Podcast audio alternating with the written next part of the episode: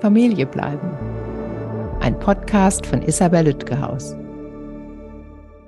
Hallo, herzlich willkommen. In dieser Folge geht es erneut um Patchwork, dieses Mal aus der Sicht eines Vaters. Als Gast habe ich mir Oliver Panzau eingeladen. Er ist systemischer Familien- und Vätercoach, Patchwork-Experte, selbst Papa und Bonuspapa sowie Podcast-Kollege. Oliver Panzau ist mir heute aus Norddeutschland zugeschaltet. Moin, Oliver. Schön, dass du mich in meinem Podcast besuchen kommst. Moin, Isabel. Ja, vielen Dank für die Einladung. Ich freue mich sehr. Bin gespannt, was wir heute so alles besprechen werden. Und ich erst. Stell dich doch gern kurz vor. Ja, ja, wie du schon gesagt hast, mein Name ist Oliver oder Oliver Panzau. Ähm, ich bin selbst ja Papa, Familienmensch, möchte ich sagen, und äh, ja Papa in einer großen Patchwork-Familie mit äh, insgesamt fünf Kindern, ähm, vier Hunden und vier Katzen. Mhm. Ein echt buntes äh, Trubelleben und ähm, habe hier eine eigene Praxis in Heide, wohne hier und ähm, arbeite hier auch äh, als Familien- und Vätercoach und bin selber, wie du weißt, auch Podcast-Host von dem Podcast Patchwork-Geschichten, weil mir das Thema Patchwork-Familie einfach unglaublich am Herzen liegt. Ich habe ja schon eine Folge aufgenommen mit Marita Strubelt und mhm. bin jetzt so gespannt, was du anderes, zusätzliches, Neues erzählt aus, erzählst aus äh, Vätersicht. Was sind denn deine Erfahrungen nach, deiner eigenen, aber auch aus deiner Beratungspraxis, so die typischen Herausforderungen für Patchwork-Väter? Ja, also wenn wir speziell auf Patchwork eingehen, dann ist natürlich erstmal die neue Situation, dass Patchwork bedeutet ja, dass eben neue Kinder eben hinzukommen, ähm, womöglich.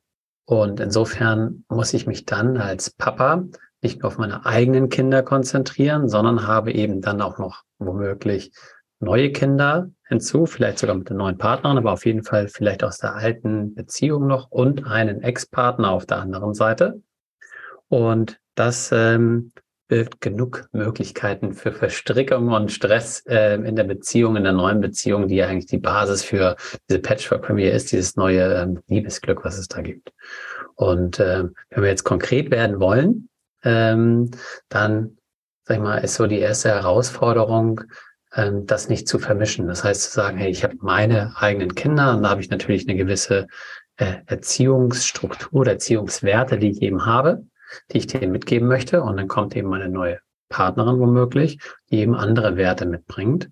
Ähm, und da gibt es ganz häufig eben Konflikte, ähm, weil vor allem dann, wenn der Papa genauso weitermacht wie vorher, ist auch ein großes Phänomen. Ähm, ich habe eine neue Partnerin, mein Familienleben plane ich genauso weiter wie vorher. Das heißt, ich gehe den ganzen Tag arbeiten, und lasst meine neue Partnerin auf meine Kinder aufpassen und schon geht's eben los.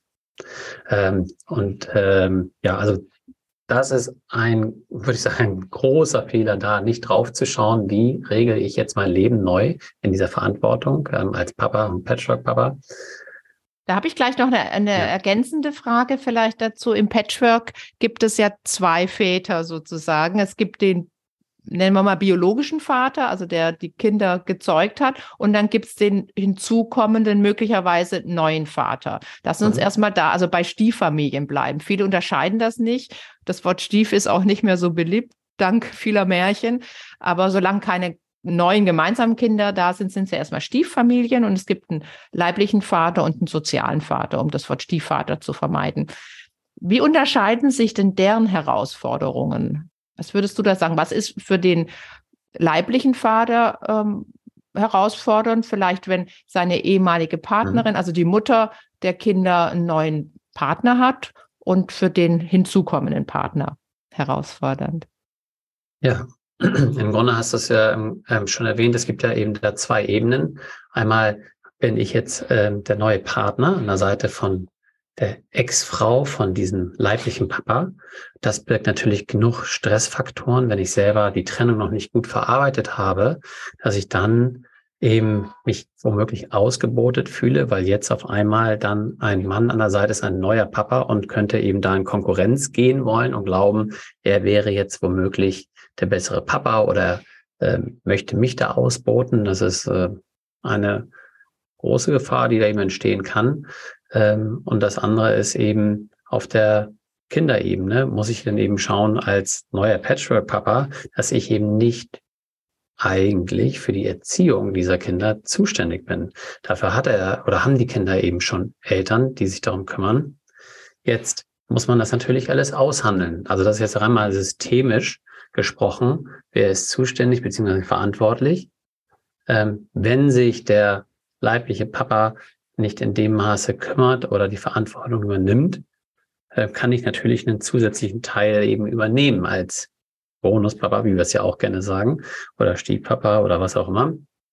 Ähm, das ist dann auszuhandeln, ja. Das ist eben zu schauen, auch mit der, mit der neuen Partnerin, inwieweit lässt sie das auch zu und möchte das. Äh, da muss man dann nachher eben schauen. Das ist eben so wichtig, ähm, das alles zu verstehen und auch zu kommunizieren und eben nicht weitermachen wie vorher, sondern wirklich zu schauen, okay, was haben wir jetzt hier und merken, es sind einfach unterschiedliche Familiensysteme, neben dem, was ich schon mit mir trage als Mensch, dass ich einfach sage, so, da waren Familien, die haben schon lange zusammengelebt, womöglich, und da wurden schon Werte neu gebildet und die müssen jetzt wieder neu vermischt werden. Und das, ähm, ja, da darf man ruhig gerne mal drüber sprechen. Also auch hier gilt drüber reden. Ich erlebe es ja oft bei mir in der Mediation, dass ähm, Patchwork-Familien zu mir kommen oder Stieffamilien, die zusammenleben unter einem Dach und dann, weil du eben sagst, in die Erziehung vielleicht nicht einmischen, aber wenn man unter einem Dach zusammenlebt, stelle ich mir das gar nicht so einfach vor, weil man äh, möglicherweise Vorstellungen hat an ein Miteinander unter einem Dach, ob als WG oder als Familie. Ähm, da stelle ich mir es nicht so einfach vor, sich rauszuhalten, wenn es einen dann ja auch von den Auswirkungen her betrifft, Stichwort Ordnung oder Mithilfe im Haushalt. Ähm, was mhm. sind denn da so typische ähm, Zusammentreffen, sage ich jetzt mal? Ja, ich finde, ähm, ich sage ja auch nicht, dass es gar nicht geht.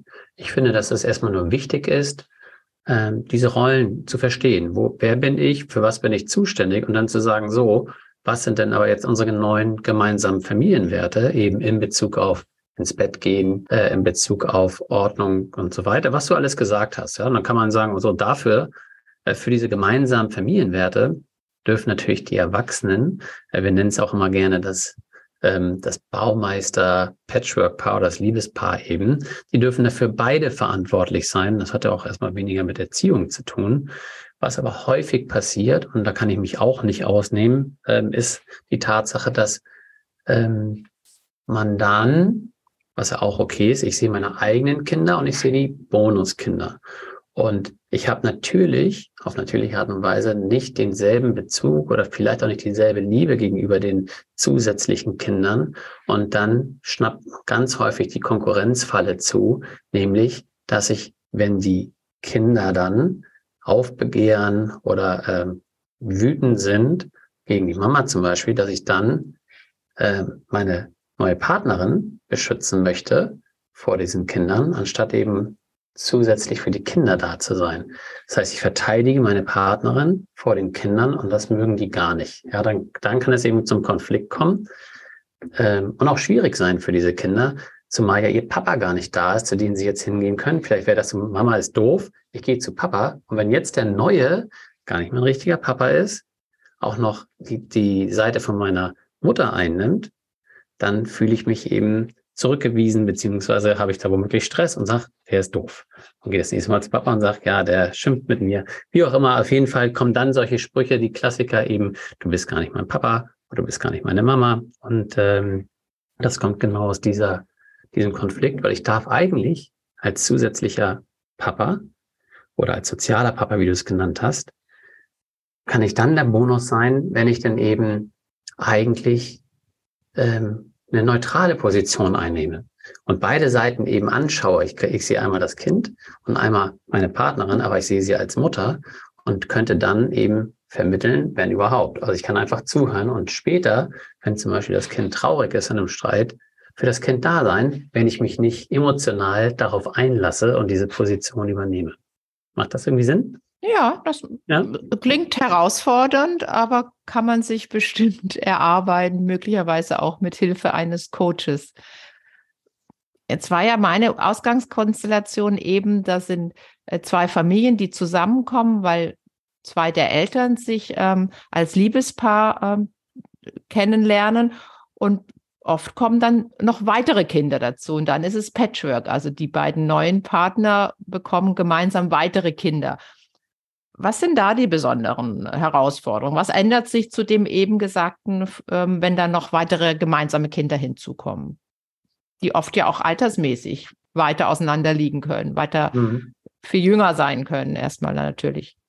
Naja, also rein systemisch, ich komme immer wieder darauf zurück, weil das so wichtig, glaube ich, ist zu verstehen. Am besten wäre es natürlich, wenn wir jetzt mal eine Familienaufstellung machen würden oder es irgendwo sehen könnten, eine Grafik, ähm, weil im Grunde sind dann die zusätzlichen Kinder, das erste zusätzliche Kind ist rein systemisch ein Einzelkind. Ja, weil es gibt ein neues Liebespaar, die neu gemeinsam ein Kind bekommen. Das heißt, es sind ja Halbgeschwister. Egal wie man es jetzt nachher lebt, die Familie. Es ist ja wie bei uns auch ist es ein Einzelkind, ja. Und die Herausforderungen, die da sind, ähm, da gibt es eben auch natürlich viele, weil jetzt gründen wir klassisch eine neue Familie und dann dürfen da neue Werte auch wieder zusammenkommen in der Erziehung. Da sind wir nun mal beide jetzt verantwortlich.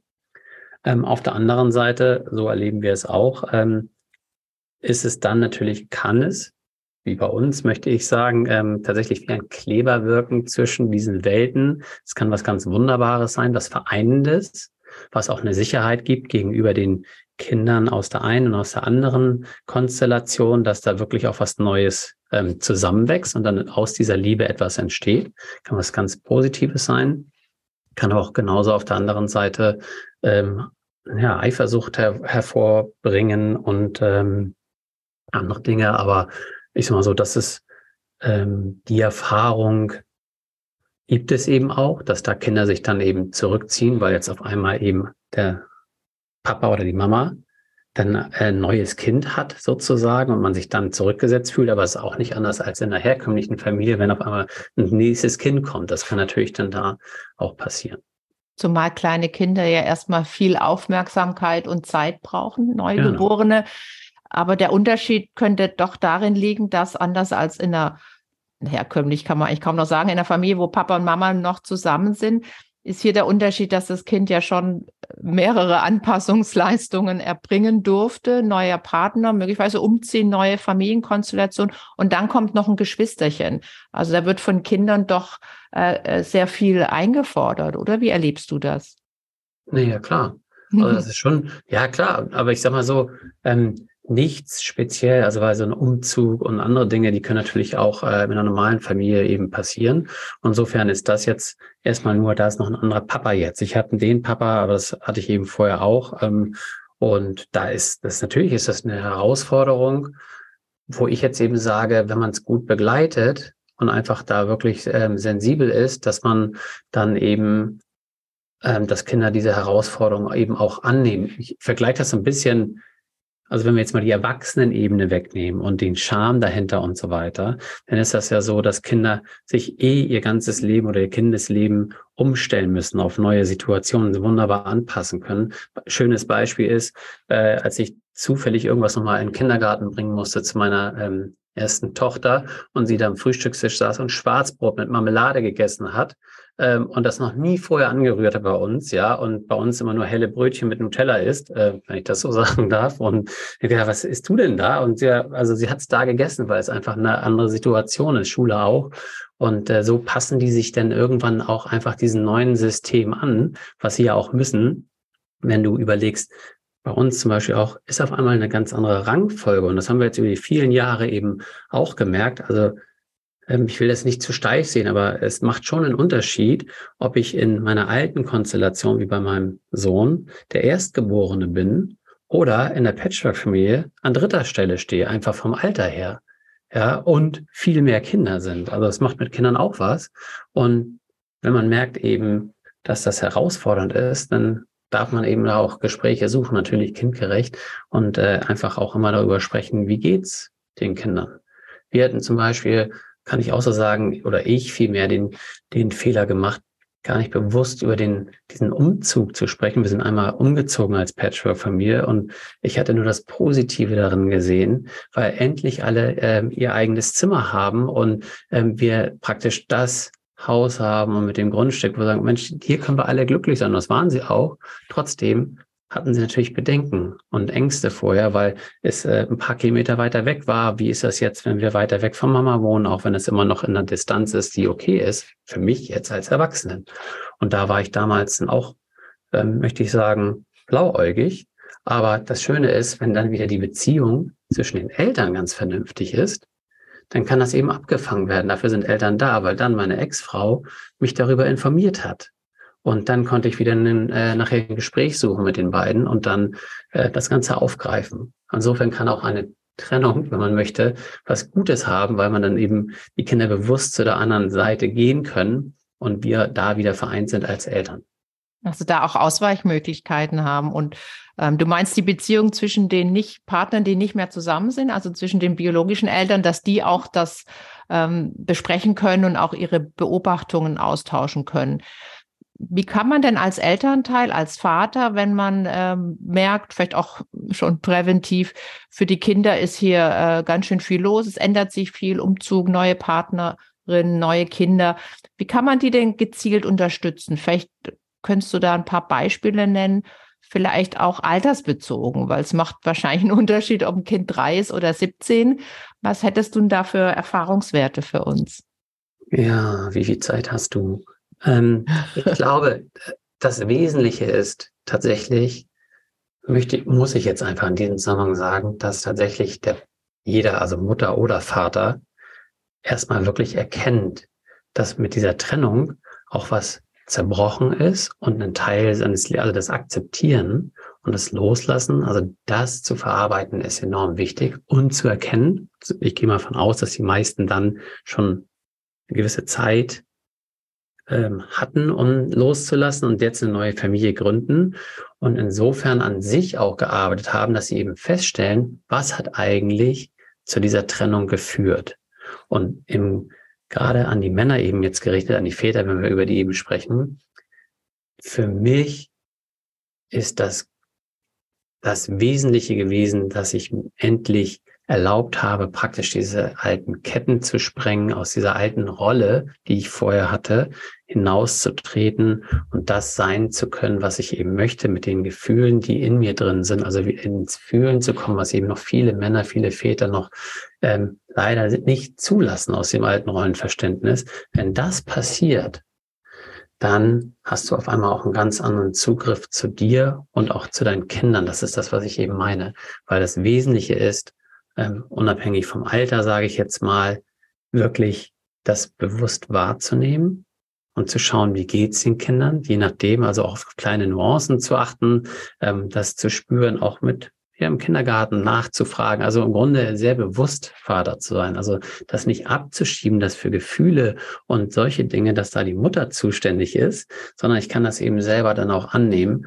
Und dann kann ich ja, eben je nach Alter auch Gespräche suchen oder an, einfach fragen, wie es meinem Kind, wie es ihm geht, wie es sich fühlt, wie, wie gehst du damit um? Also wenn beim Umzug zum Beispiel kann ich eben auch fragen, ähm, ob, ob sie sich freut oder auf was sie sich am meisten freut. Im Grunde äh, stellt man dann offene Fragen, dass die Kinder dann ja eins ins Gespräch kommen. Und wenn sie nichts zu sagen haben, dann bohre ich auch nicht nach ähm, und sage so, da ist doch was, ähm, sondern dann äh, ist einfach nur der Raum da. Und ich glaube, das ist eigentlich das Wesentliche, dass sie spüren, dass Platz und Zeit für ihre Gefühle da ist und es nicht alles immer durchgetaktetes Alltag, sondern dass Papa sich auch ähm, Zeit nimmt einfach und äh, zu hören, wie es mir geht ähm, zu, zu gewissen Themen. Würde, so würde ich es eigentlich gerne stehen lassen. Ich hatte direkt vor unserer Aufnahme heute eine Patchwork-Familie hier bei mir in der Mediation. Und ähm, ich frage dann oft, ähm, was erzählen denn die Kinder oder was fragen die Kinder? Ähm, ich weiß nicht, wie du das erlebst, aber wenn Kinder Probleme ansprechen, erlebe ich oft, dass die Eltern das äh, mit Sorge hören und ich denke, ah toll, sie sprechen es an. Ja. ähm, wie kann man denn als Eltern die, die Grundlage dafür schaffen, dass Kinder Schwierigkeiten ansprechen. Gerade in einer, in einer Umbruchsphase der Familie, also Trennung der Eltern, neue Partnerschaften, Umzüge, weitere Kinder, also viel los. Wie kann ich meinem Kind signalisieren, als Vater insbesondere, du kannst jederzeit zu mir kommen, wenn du, wenn du ähm, Schwierigkeiten wahrnimmst oder die Dinge unklar sind, auch wenn es meine neue Partnerin, meinen neuen Partner betrifft, meine neue Partnerin meistens, oder weitere Kinder. Ja, vieles davon habe ich eben im Grunde schon gesagt. Ähm, es hat wirklich mit mir als Erwachsener zu tun. Ähm, und da liegt aber auch ein bisschen eine Gefahr drin, weil je nachdem, wo ich gerade eben stehe im Leben, dann bin ich womöglich gar nicht das Vorbild als Leuchtturm, äh, das sie eben brauchen. Und das heißt nicht, dass ich immer stark sein muss. Ein Leuchtturm, da kann auch mal, ich will nicht sagen, in Schwanken geraten. Flackern. Ja, genau. Kann flackern und es äh, kann mal schwierig werden, raue See sein. Aber dann darf ich eben auch zeigen, und gerade als Vater, dass ich eben, ich sage es immer wieder gerne, ich weiß, es ist vielleicht auch eben sehr Schubladendenken, aber es ist leider auch häufig da draußen so, eben Selbstgefühle zu, zu zeigen und zu sagen, ich bin auch noch traurig oder ich bin auch traurig über eine gewisse Situation, aber ich sorge für mich. Ja, ich sorge für mich und äh, damit den Kindern das nicht das Gefühl geben, sie sind mit ihren Sorgen falsch oder sie fühlen irgendwas, ja, dass ich eben selber das Vorbild bin, sage, ähm, das ist, glaube ich, ganz wichtig. Ähm, es gibt da nach wie vor Probleme. Witzigerweise hat uns, ähm, oder interessanterweise, unser jüngster gemeinsamer Sohn ähm, hat uns gerade erst gefragt, äh, die Tage, ob wir auch mal traurig sind. Anscheinend vermitteln wir das Bild, dass bei uns immer alles in Ordnung ist. Nicht, dass wir das bewusst machen, aber ich habe dann auch, wir haben beide überlegt, und ja, haben wir noch nie gemeint, so. Ich meine, selbst mal, weil, weil wir sind auch so ne, emotional, wenn wir einen Film gucken oder sowas und kann, kann ich mir gar nicht vorstellen, hat er anscheinend noch nie mitbekommen. Aber ich glaube, das zuzulassen und nicht so zu tun, dass wir alles abwenden müssten von den Kindern. Und dann ähm, zeigt man ihnen eigentlich, äh, ich bin offen, ich komme auf dich zu und einfach Angebote machen. Das habe ich, äh, das lebe ich eigentlich auch genauso. Gerade bei einen Tochter ist das auch so, dass ich gemerkt habe, sie kann gar, noch gar nicht so richtig aus sich rauskommen. Aber jeder, jedes Kind oder jeder Mensch ist anders. Und ich kann einfach Angebote machen. Ich bin da, ich achte auf dich, ich guck und äh, irgendwann öffnet sie sich oder nicht. Ähm, das muss ich dann eben, muss man dann eben schauen. Es gibt ja auch nicht eine, es ist ja nicht ein Zwang dass Kinder reden müssen. Ja, die zeigen es womöglich auch anders. Einfach nur, ich glaube, offen dafür sein. Du sagst, sagt es eben, dass ähm, Väter erstmal auch für sich selbst sorgen sollten. Mhm. Wie sorgen die denn für sich? Was kann ich denn als Patchwork-Vater tun, wenn ich selbst merke, dass die ganzen Veränderungen mir im Moment zu viel sind, wenn ich selbst nicht gut mit der Situation zurechtkomme? Ja, am besten ähm, schreiben Sie mir oder rufen mich an. ist alles gut dann wird alles gut. Ähm, Kaufen Sie jetzt. Eine ernsthafte eben, Frage. Ja, das ist auch eine ernsthafte Antwort. Es kann eine Lösung sein. Deswegen kommen natürlich auch Väter zu mir.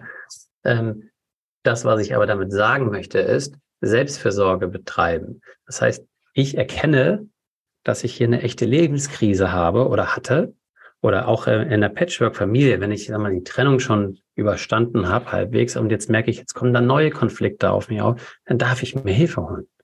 Und auch das ist wieder so ein typisches Männerding, weil natürlich haben wir gelernt, alles alleine zu machen. Äh, das ist so dieses, ne, ich, ich darf keine Hilfe holen, ich mache die Dinge alleine, mache sie mit mir aus in meinem Kopf. Häufig kommt es ja auch äh, zu Trennungen, wo der Mann eben diese Entscheidung für sich trifft und es dann ausspricht und dann ist er weg, machen Frauen auch, aber eben ist auch so ein typisches Mann-Ding. Das heißt, zu erkennen, dass äh, wir als Paar, ist auch ein ganz wichtiger Punkt, Partnerschaft auf Augenhöhe, können wir über Probleme sprechen. Ich kann über meine Bedürfnisse sprechen. Und wenn ich es bisher nicht konnte, dann möchte ich in dieser neuen Partnerschaft, weil das ist ja mein Ziel, dass es eine schöne Familie wird, ein schön, was Schönes Neues, dann mache ich nicht die gleichen Fehler wie in der alten Partnerschaft und verschließe mich, sondern darf dann lernen, ja, eben meine Gefühle zu zeigen, darüber zu sprechen. Und das ist ein langer Weg. Da muss ich erstmal den Zugriff zu bekommen, wenn mir das vorher, möchte ich mal in Anführungsstrichen sagen, verboten wurde, ich es eben nicht gelernt habe. Und das ist, glaube ich, das Essentielle gerade bei den Männern, da hinzukommen, in sich reinzuspüren, darüber zu sprechen, mitzuteilen und auch anzunehmen von der Partnerin, dass es nicht gegeneinander geht, sondern einfach darum geht, sich auszutauschen und zu merken, wie geht's mir, wie geht's dir und ähm, was treibt dich um? Und das führt in den meisten Fällen zu was ganz Wunderbaren, dass du nämlich dann eine ganz andere Partnerschaft auf einmal führst und merkst, du bist eben tatsächlich ein Team und nicht jeder für sich kämpft in irgendeine Richtung. Und das würde ich so als Anfang ist das wirklich das Wesentliche. Also zum einen der Partnerin gegenüber ansprechen, wie es einem geht, was gerade herausfordernd ist. Mhm. Zum, zum anderen sich Hilfe suchen. Was für Hilfe kommt da in Frage?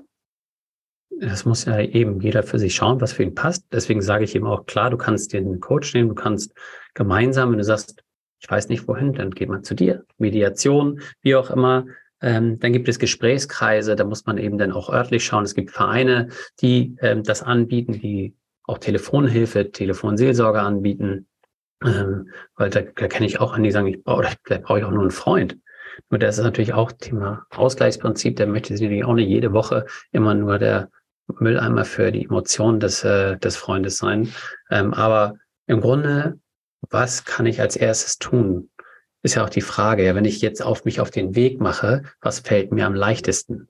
So, wenn ich es erstmal nicht schaffe bei meiner Partnerin, dann, ähm, dann gehe ich erstmal zu einem Freund. Das werde ich ja wohl noch irgendwie vielleicht hinkriegen. Also den kleinstmöglichen Schritt, aber ich muss was verändern.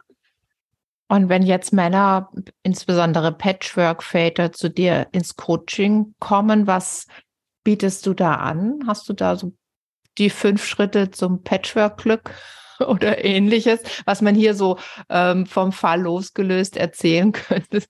Muss nicht ganz so einfach sein. Ja, schön wär's. Äh, tatsächlich arbeite ich da noch dran. Ich bin jetzt noch nicht schon, noch nicht seit äh, Jahrzehnten im Geschäft. Das heißt, noch gibt's auch keine Bücher mit äh, Anleitung, wie läuft es, aber ich merke eben durch die Arbeit, wie du jetzt ja auch in meinem Gespräch merkst, eben, ähm, wo liegen eigentlich die Kernpunkte bei Männern gegenüber Vätern womöglich.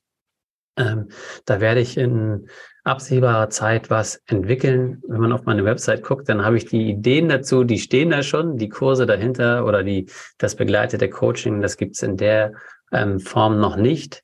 Aber für mich ist eben das Wesentliche ähm, tatsächlich ja so die erste Hilfe, weil es gibt ja schon Unterschiede, jetzt die, die in der Trennung eben sind. Ich kann keine Rechtsberatung machen, da gibt es eben andere, aber ich kann da entsprechend vermitteln. Aber es, mir geht es eben darum, in erster Linie, vor allem wenn frisch getrennt ist, ist es mal sehr zeitlich kritisch. Äh, wo entwickeln sich die Eltern eben hin, die sich trennen? Wird es zu einem Krieg? Oder ähm, äh, wie entwickelt sich das? Weil da denke ich immer als erstes an die Kinder. Und da möchte ich auch gerne, ähm, habe ich auch überhaupt keinen Stress mit da den blauen Elefanten, da gibt es den Kurs Kinder im Blick, den hatte ich damals auch gemacht. Mhm. Und das hilft, um erstmal zu verstehen und runterzukommen. Da sind ja Männer dann auch besonders eben, weil sie so verstandorientiert sind, dann verstehen sie, was passiert da im Moment eigentlich und können dann ähm, auch besser umsetzen.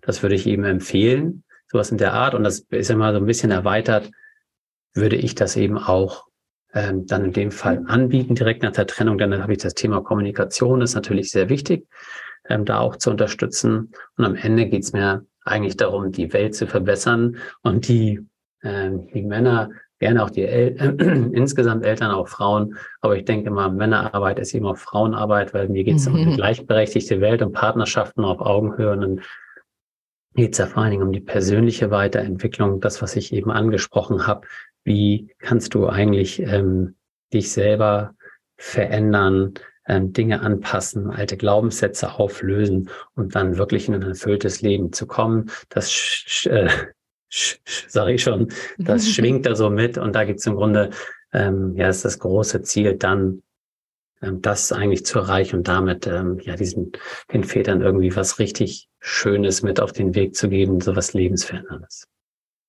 Sehr schön. Also nicht nur für ihre Patchwork-Situation, Konstellation, sondern erstmal, was du auch vorher schon sagte, für sich selbst, um, um selbst in der Situation sich, sich gut aufzustellen und dann dadurch auch äh, mehr Kraft und Möglichkeiten haben, sich um die Kinder und die Partnerin und wer da alles noch so sein mag, zu kümmern. Ich beobachte bei Patchwork-Müttern häufig, und das habe ich auch mit Marita Strubelt äh, besprochen, dass die, die beiden Frauen sozusagen in der äh, Gesamtkonstellation sich aus dem Weg gehen, sage ich mal, mindestens. Also nicht kaum miteinander kommunizieren oder kooperieren, ähm, auch nicht, wenn es um die Kinder geht, um die jeweiligen.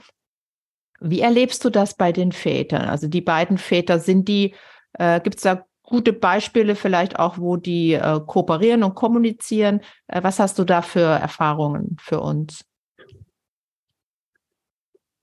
Ja, grundsätzlich ähm, kann ich sagen, die meisten Väter sind da ja noch auf dem Weg und äh, legen ein Verhalten an den Tag, so wie es vorher auch gewohnt waren. Im Grunde haben sie nicht den großen Stress. Also wenn, dann haben sie das Konkurrenzdenken eher eben, glaube ich, auf männlicher Ebene, würde ich jetzt so sagen. Ich erlebe es aber tatsächlich nicht. Also es war noch keiner in meiner Praxis, der gesagt hat, ich habe Stress mit dem Ex.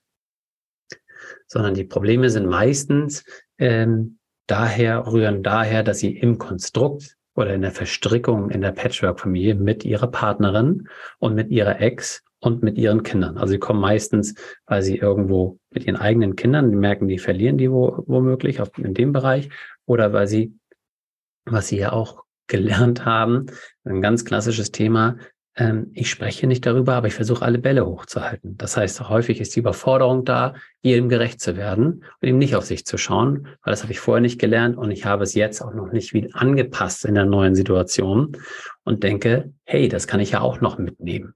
Und das ist das, was ich meine. Es ist ein neues System, noch mehr Verstrickungsmöglichkeiten. Dann kann ich nicht so weitermachen wie vorher. Das ist ja das, was das liebe Universum dir dann zeigen will oder den Spiegel vorhält.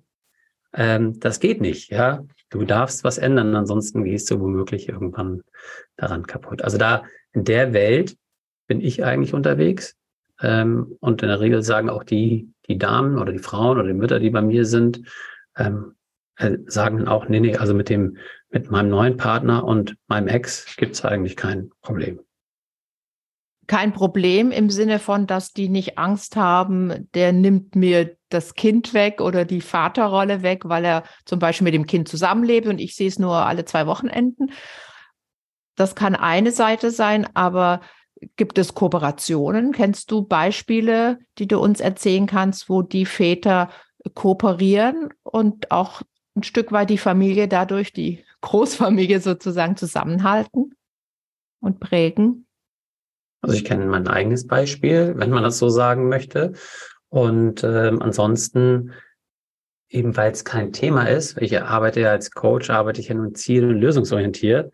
Und wenn die mir sagen, nee, nee, das ist okay, die, die Beziehung gucke ich nicht an, dann schaue ich da auch nicht genauer hin. Aber die, äh, die loben auch nicht in den Himmel. Meistens, wenn ich dann kurz abchecke, das kennst du womöglich auch, wie ist die Beziehung, wie ist die, dann erzählen sie dann in der Regel, nee, das läuft ganz gut, das ist auch voll okay, das sind, der, der kümmert sich auch ganz lieb und äh, das passt schon. Und dann ist die Sache erstmal soweit ähm, erledigt. Das heißt, dieses Konkurrenzdenken, ich kenne es selber eben auch, ähm, dass man sich womöglich eben erstmal abgrenzen möchte und sagt, so, das ist meine Welt, das ist deine und ich will damit nichts zu tun haben.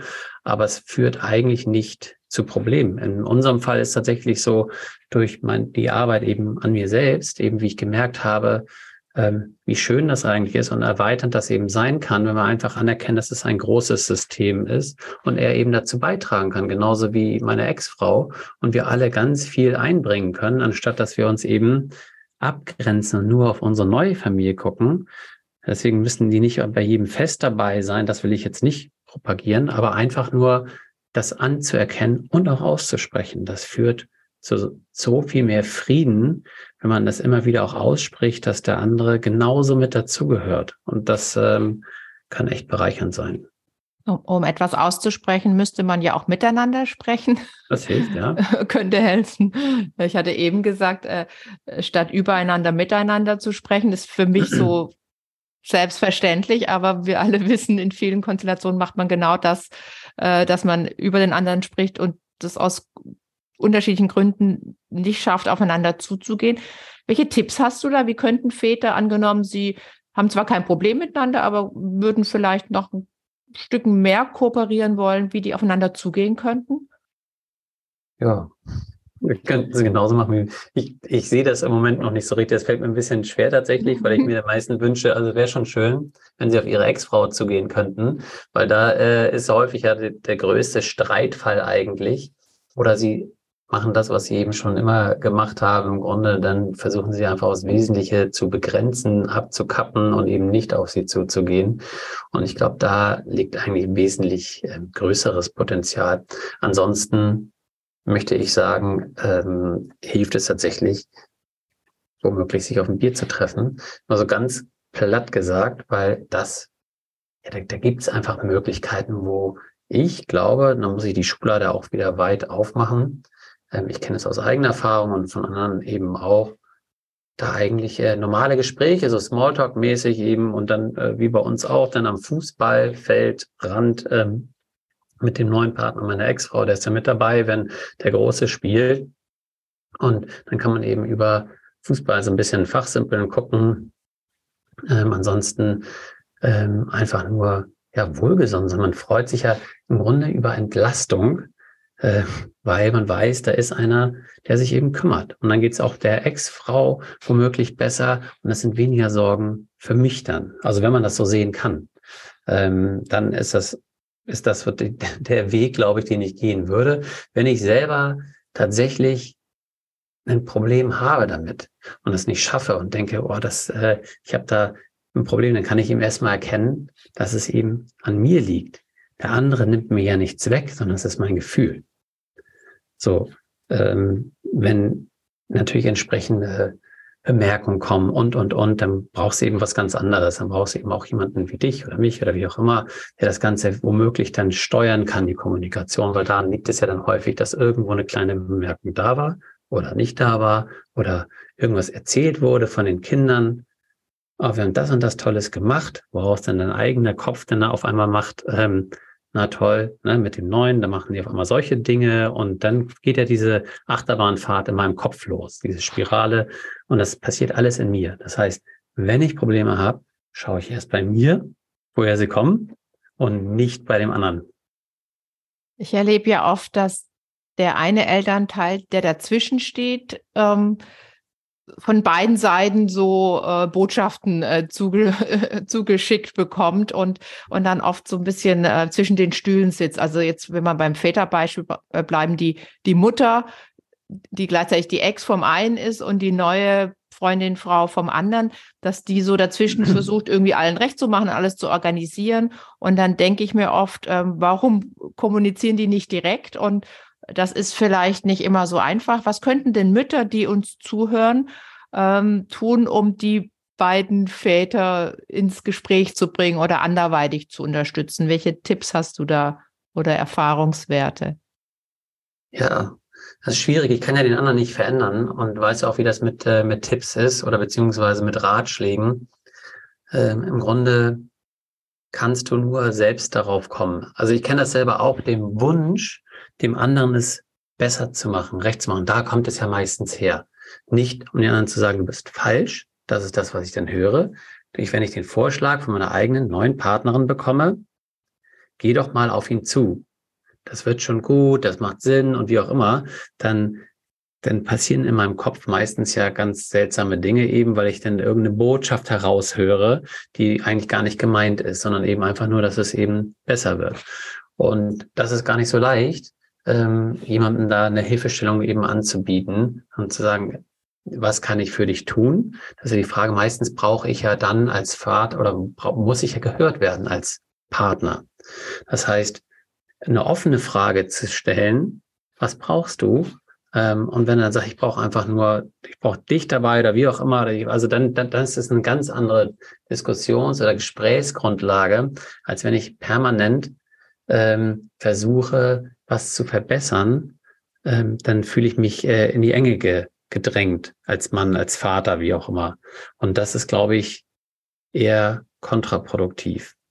Eine Sache, die ganz gut funktioniert hat, wenn ich die Anekdote kurz erklären kann, weil es gerade oder erläutern kann, weil es gerade eben passiert ist. Und das ist ganz wunderbar, fand ich, aus unserer letzten Podcast-Folge, ähm, die uns eben eingesendet wurde von einer betroffenen Dame. Ähm, da war das so, dass sich im Endeffekt ähm, sie sich das angehört hat und dann das gemeinsam mit ihrem neuen Partner angehört hat. Und dann eben etwas ins Rollen kam, weil es vorher wahrscheinlich ganz häufig war, ähm, Das ist genau das Beispiel dafür, dass sie sich was gewünscht hat, dass sie gesagt hat, mach doch mal hier und ich, und ich bin hier am Verzweifeln.